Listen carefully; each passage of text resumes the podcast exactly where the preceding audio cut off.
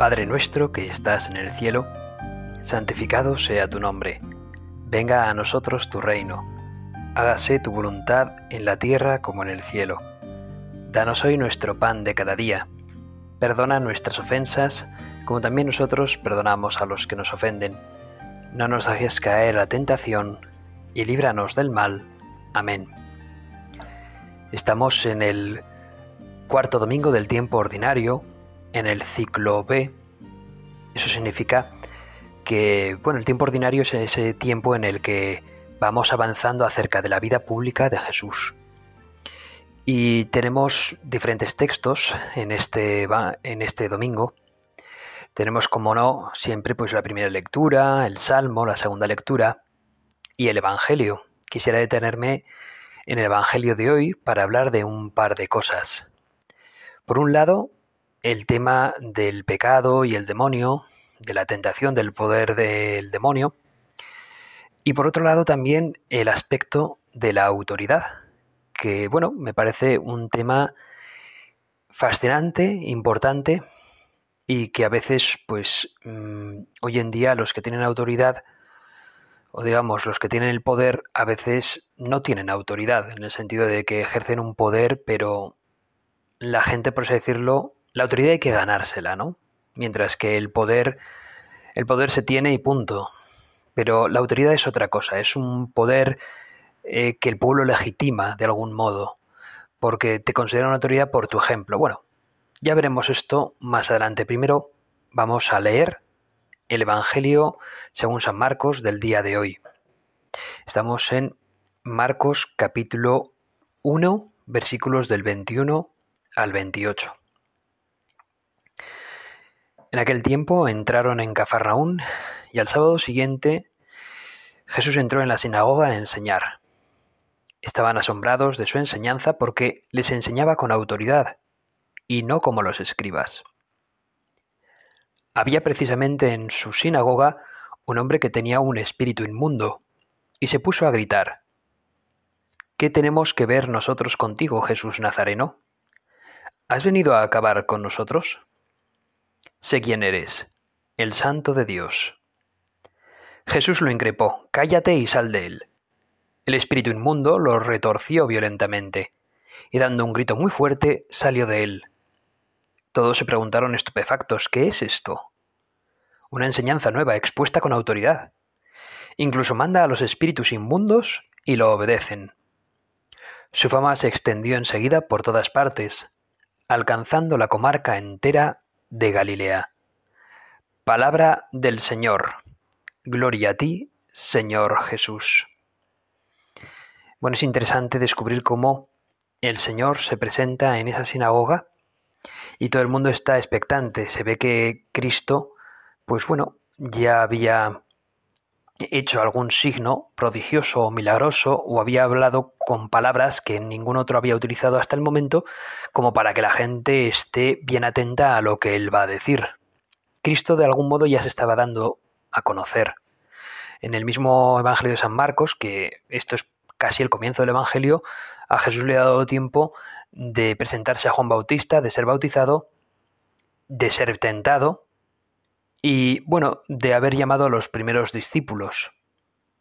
Pero ya había hecho una primera predicación, al menos según el Evangelio de Marcos. Y entonces la gente estaba expectante de lo que podía decir Jesús en la sinagoga. Y lo que es sorprendente es eso, ¿no? Ante la presencia de Jesús, el demonio se revuelve por dentro. Y hay una persona que está ahí escuchándolo un hombre que está atormentado en Cafarnaún y que empieza a decir a gritos, ¿qué hay entre nosotros y tú, Señor Jesús Nazareno? Has venido a perder, no sé quién eres tú, eres el santo de Dios. La verdad es que el demonio reconoce a aquel que en realidad es superior a sí mismo, a Jesús. Jesús, pues se quedan todos estupefactos cuando Jesús pues le increpa, le dice que se calle. Al parecer Jesús no quería o no le interesaba en ese momento que los demás descubriesen que Él era el santo de Dios. Igual prefería que los demás lo fuesen entendiendo a medida que avanzaba el tiempo, la predicación y las obras de Jesús. Dice Juan Pablo II que no se excluye que en ciertos casos el espíritu maligno llegue incluso a ejercitar su influjo no solamente sobre las cosas materiales, sino también sobre el cuerpo del ser humano. Por eso, por eso podemos hablar de, posesiones diabólicas. Aunque no sea algo mm, habitual verlo, no significa que, exista, que deje de existir. Por supuesto que, existe, ¿no? Y el demonio puede ejercitar ese poder. Y no resulta siempre fácil discernir lo que hay de, de sobrenatural en estos casos, lo que hay de psicológico. Y la Iglesia pues ni la Iglesia condesciende o secunda fácilmente la tendencia a atribuir muchos hechos o intervenciones directas al demonio, pero en principio no se puede negar que Satanás pueda llegar a esa extrema expresión de su superioridad, porque realmente nos odia. Así es. Por eso la posesión diabólica aparece en el Evangelio a veces con formas pues patológicas, a veces em, se vislumbra la mudez, la sordera, la epilepsia. Y bueno, pues esos posesos pierden, por así decirlo, el, el control sobre sí mismos. De algún modo, lo que hace Jesús con esos milagros es devolverles el control, devolverles la libertad. Mientras que el demonio nos esclaviza, porque es el príncipe de este mundo, pues Jesús lo que hace es liberarnos, la liberación de los hijos de Dios.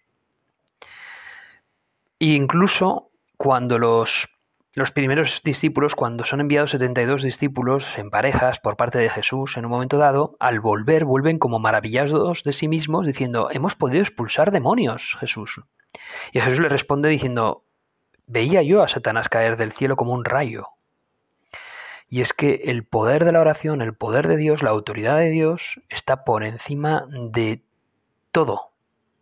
Por encima de todo incluso de esas fuerzas sobrenaturales que el demonio puede tener.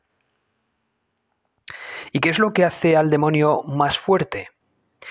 Pues lo hace el hecho de que un corazón, un alma se aleje de Dios y viva en ese mundo, en esa espiral del pecado. Y tanto más fuerte hacemos al demonio cuanto mm, menos nos arrepentimos de nuestros pecados más graves. Muchas personas se alejan de Dios y se mueven en el mundo de la esclavitud del demonio, frecuentando los pecados cada vez más graves y al fin y al cabo pues eh, viviendo o sumergiéndose en la esclavitud del pecado. Decían hace tiempo un... Bueno, hace tiempo, le he oído muchas veces a varios sacerdotes, concretamente a un a un padre espiritual en el seminario en el que me educaron, me formaron, decía que el demonio es un gran, es un gran vendedor, es un comercial. Y además e, no es un comercial bueno, o sea, quiero decir, es un comercial eh, malo en el sentido de que es un vendehumos, nunca mejor dicho. El demonio te vende, vamos, el humo a precio de oro.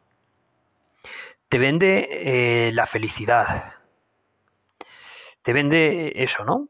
Como si fuese la Y hay un punto de lo que te vende el demonio que, que es atractivo, porque quizás el demonio a veces, la peor mentira es cuando utiliza una partecita de la verdad y la manipula hacia su terreno. Y, y, es entonces cuando pues, nosotros nos dejamos vencer o tentar por él y caemos. Y una vez hemos caído, ese gran vendedor que nos prometía la felicidad y descubrimos que no estamos en esa felicidad, que estamos inmersos en, en el mundo del pecado, que nos esclaviza, que nos daña, que nos embarra, es entonces cuando el demonio, en vez de mm, ayudarnos para salir de ahí, nos hunde más en él e incluso cuando descubrimos el pecado en el que estamos, se jacta.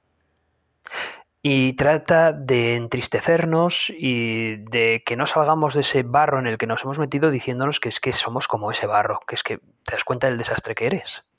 E, esa es la manera que tiene de hablarnos el demonio una vez que hemos, que hemos caído en su tentación. Hasta entonces es elogios hacia nuestra persona. Y una vez que hemos caído, es entonces cuando nos dice, ves qué desastre eres. Te das cuenta, no puedes confiar en nadie, ni siquiera en ti mismo, anda y sigue embarrándote aquí, que no merece la pena que intentes nada nuevo.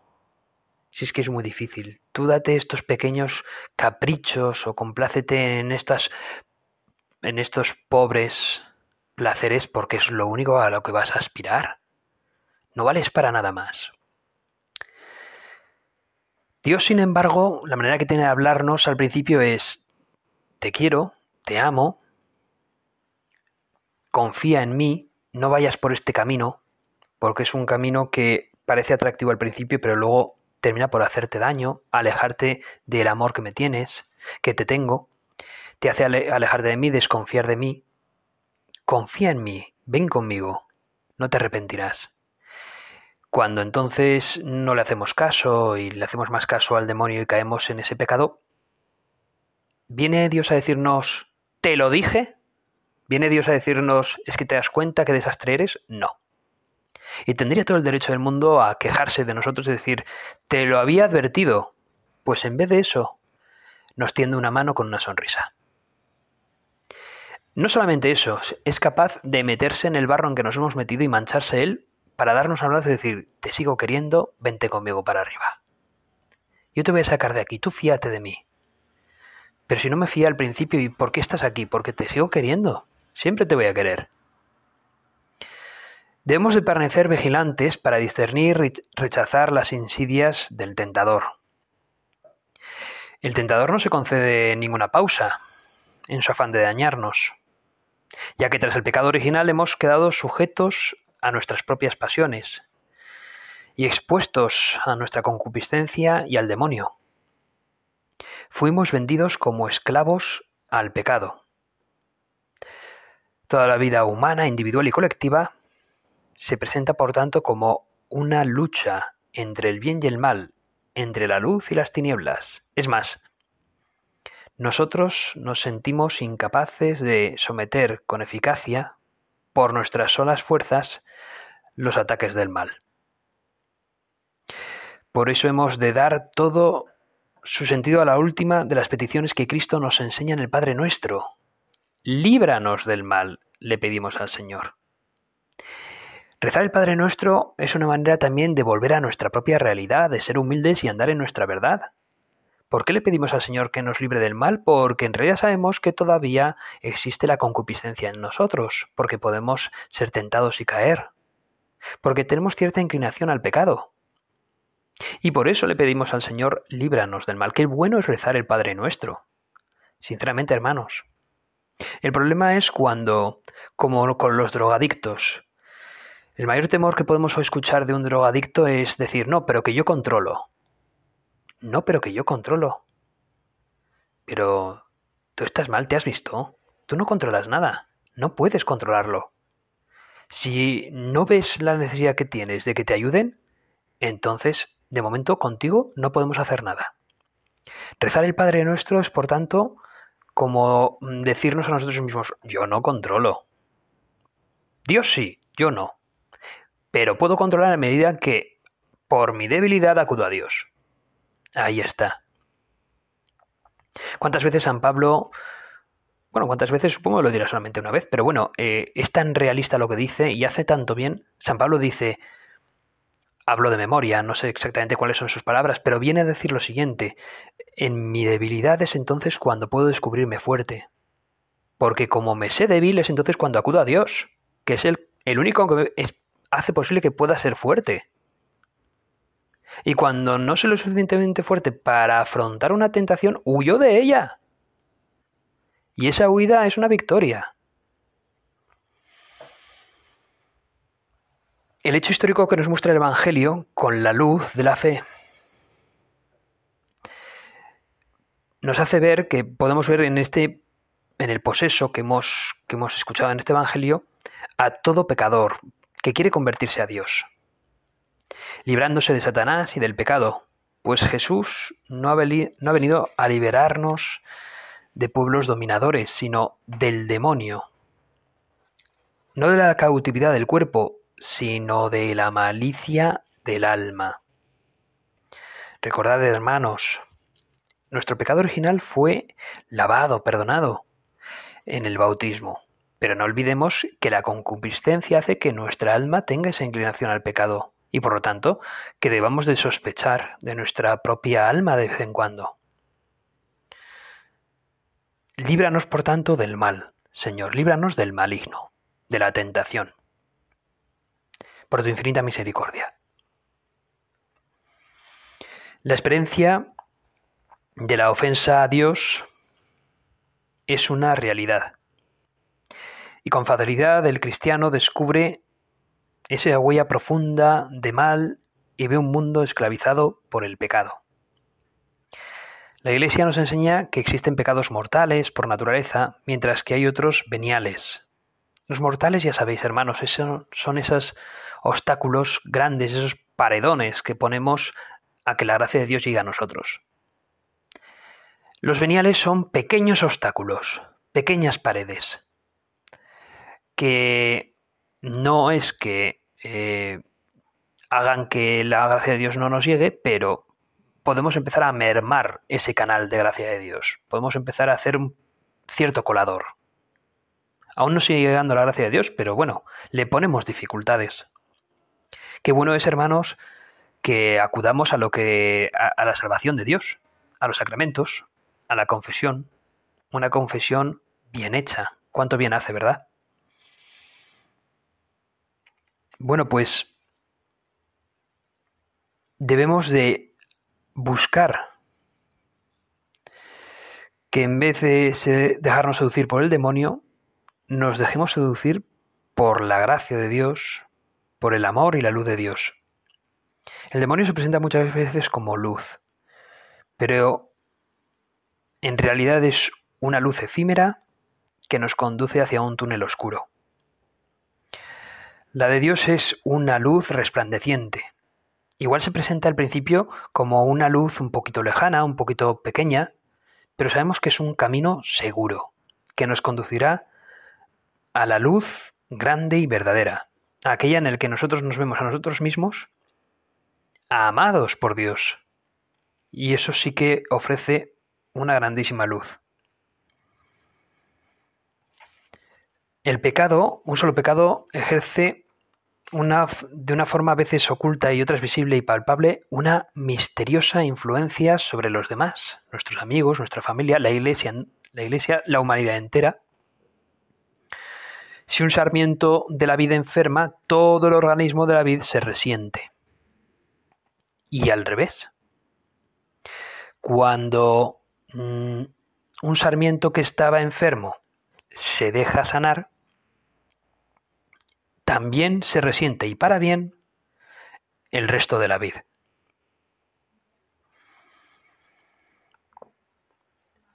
Realmente no podemos percatarnos del daño que a Dios le hacemos con un solo pecado.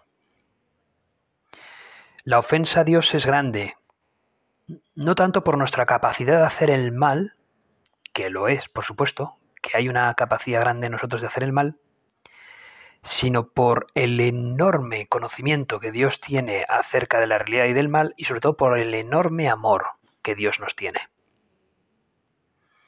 Si una persona que queremos nos daña por un pecado que comete, imaginaos cuánto le dañamos a Dios por un solo pecado que cometemos. Porque Dios, al ser el más grande y con el amor más grande de todos, es por tanto el más sensible el más sensible al mal, pero también el más sensible al bien. Imaginaos qué contento se vuelve Dios a poco que hagamos por amor a Él o a los demás. Para luchar contra los pecados veniales, nosotros los cristianos debemos de darle cierta importancia, porque son causantes de nuestra mediocridad espiritual, de nuestra tibieza, nos hace dificultar el camino de nuestra vida interior. Los santos han recomendado siempre eso, la confesión frecuente, sincera y contrita. Pobres de aquellas personas que me encuentro y me dicen que no han pecado. Significa que su corazón es lo suficientemente eh, duro para no darse cuenta de lo mucho que Dios les ama. Cuando una persona se da cuenta del inmensísimo amor que Dios le tiene, entonces se ve verdaderamente como un pecador. Y no se le ocurriría jamás pensar que no ha pecado, sino al contrario. Si en algo se ponen de acuerdo muchos de los santos que la Iglesia ha reconocido como santos es precisamente su visión de sí mismos como grandes pecadores. Pues bien, hermanos, que no nos dejemos engañar por ese demonio que a veces nos hace pensar que eso, que no hemos cometido pecado. Y que acudamos al Señor para que nos dé esa gracia de vernos en nuestra realidad. Pues la humildad, recordad, es andar en la verdad. Y hay que pedirle al Señor, Señor mío, concédeme el don de la humildad para poder ver mi propia realidad, mi propia verdad de los hechos.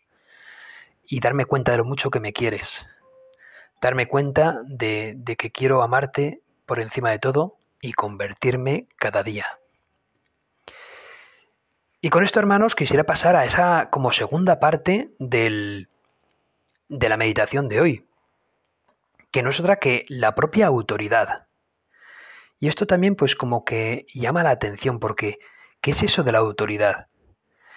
Y es que hablaban en los romanos de la potestas, del, del poder, pero pero sobre todo lo que buscaban los romanos antiguos, más que ese poder, esa potestad, era efectivamente ejercer ese poder, pero porque uno tiene autoridad, porque se ha ganado el ejercer ese poder, porque los demás confían en él. ¿Y por qué confían en él? Porque su ejemplo les habla ya.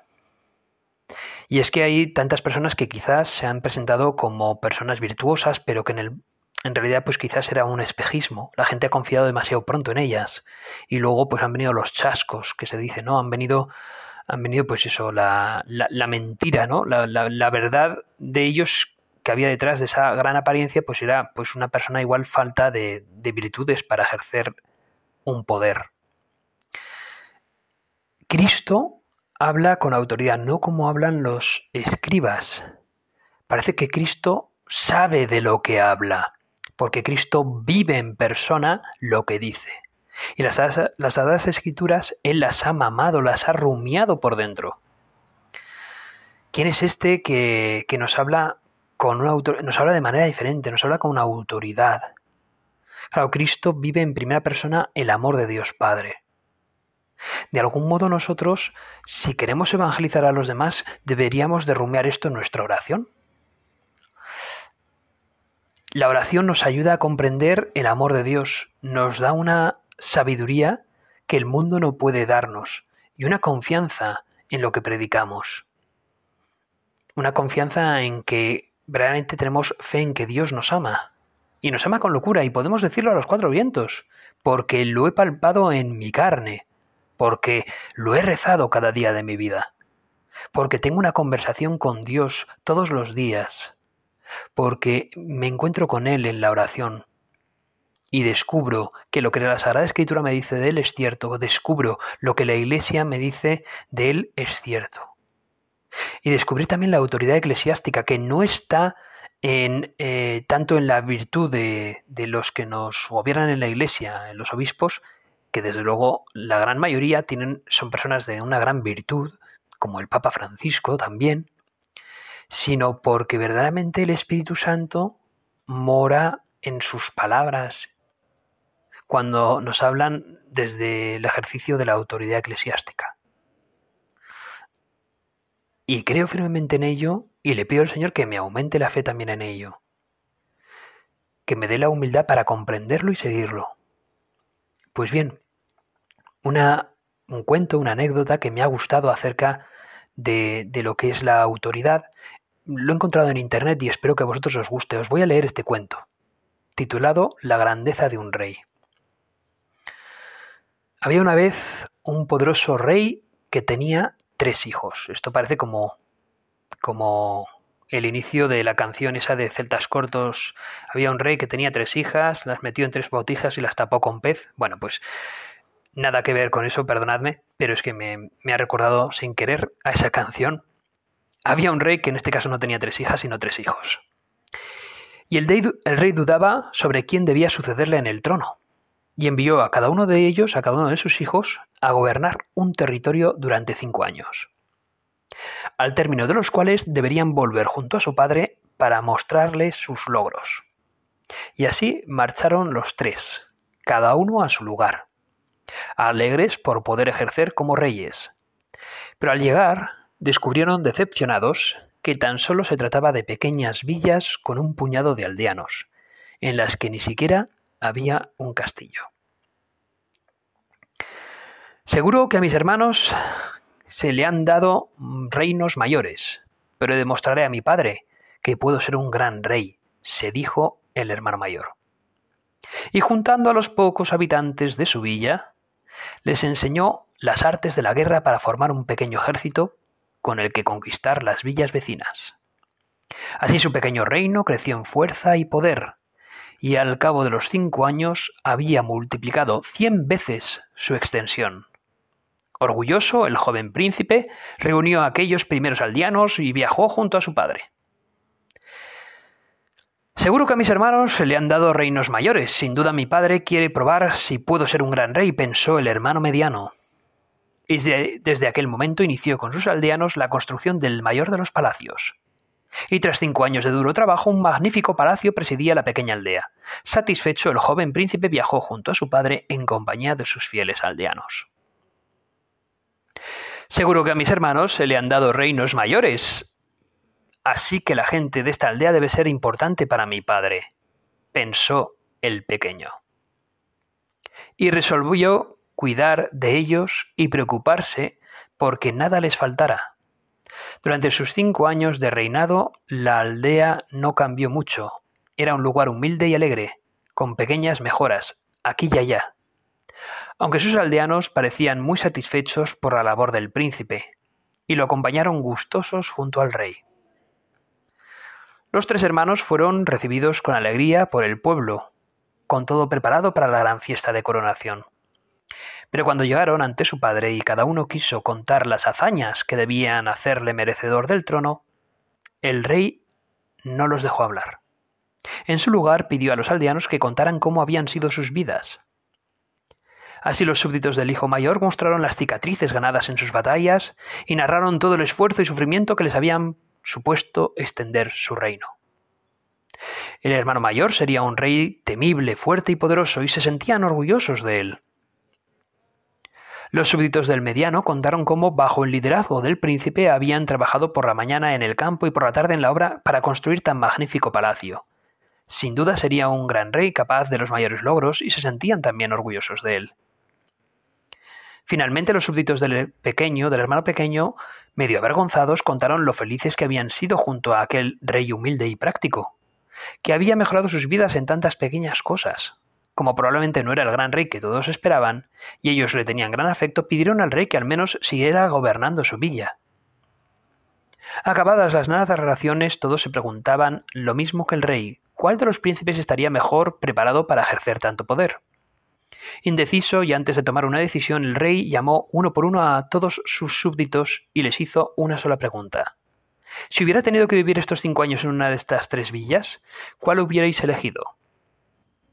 Todos, absolutamente todos, prefirieron la vida tranquila y feliz de la tercera villa, por muy impresionados que estuvieran por las hazañas de los dos hermanos mayores.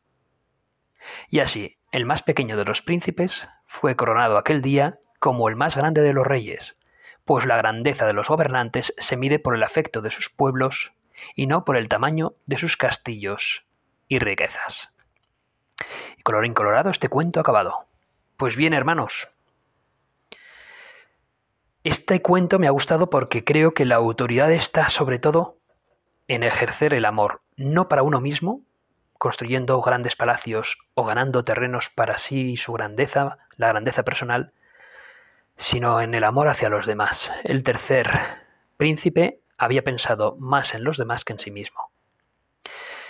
Y por eso creo, hermanos, que debemos de pedirle al Señor que entre nuestro corazón, que no haga de nuestro corazón algo limpio y hermoso, purificado, que busquemos la confesión frecuente precisamente para que la autoridad que gobierne nosotros no sea la nuestra propia, sino la del Espíritu Santo. ¿Para qué estamos en este mundo sino para ser santos, hermanos? Pues que le pidamos al Señor que gobierne con autoridad este corazón nuestro que Él nos ha facilitado y que seguro le tiene un grandísimo afecto.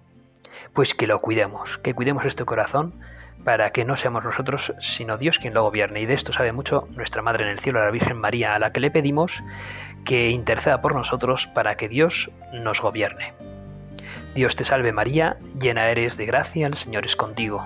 Bendita tú eres entre todas las mujeres, y bendito es el fruto de tu vientre Jesús. Santa María, Madre de Dios, ruega por nosotros pecadores, ahora y en la hora de nuestra muerte. Amén.